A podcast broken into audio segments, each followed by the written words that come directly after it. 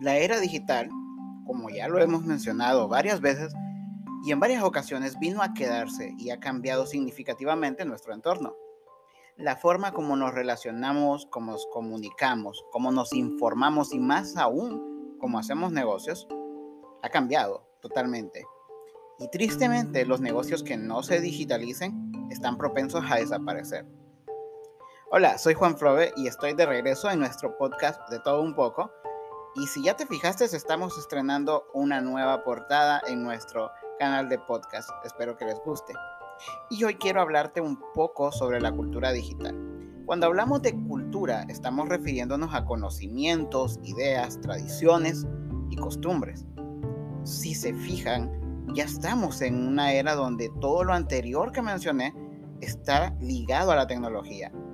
Y quizás me vas a decir, pues Juan, es muy difícil y complicado.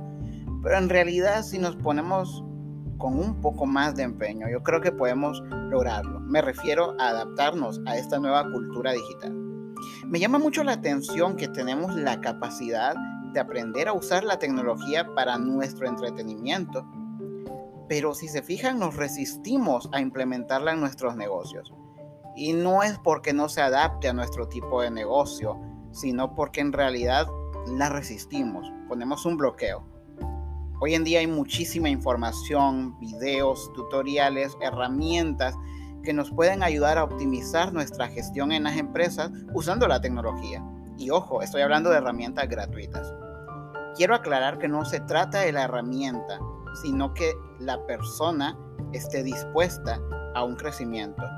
Y eso debemos tomarlo muy en cuenta al momento de digitalizarnos, porque aunque tengamos todas las herramientas, o aunque no las tengamos, finalmente es nuestra actitud la que marca la, diferencia y la diligencia en lo que estamos haciendo.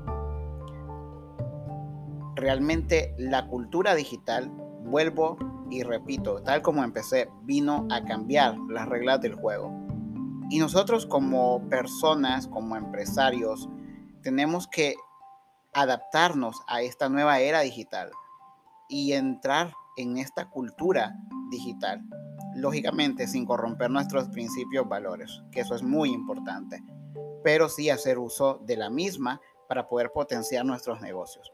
Como siempre, te invito a seguirme en todas las redes como Juan Flove y estar pendiente de los canales para poder juntos aprender cosas nuevas. Espero que este pequeñísimo capítulo y episodio de hoy te ayude a entender un poquito más de la cultura digital.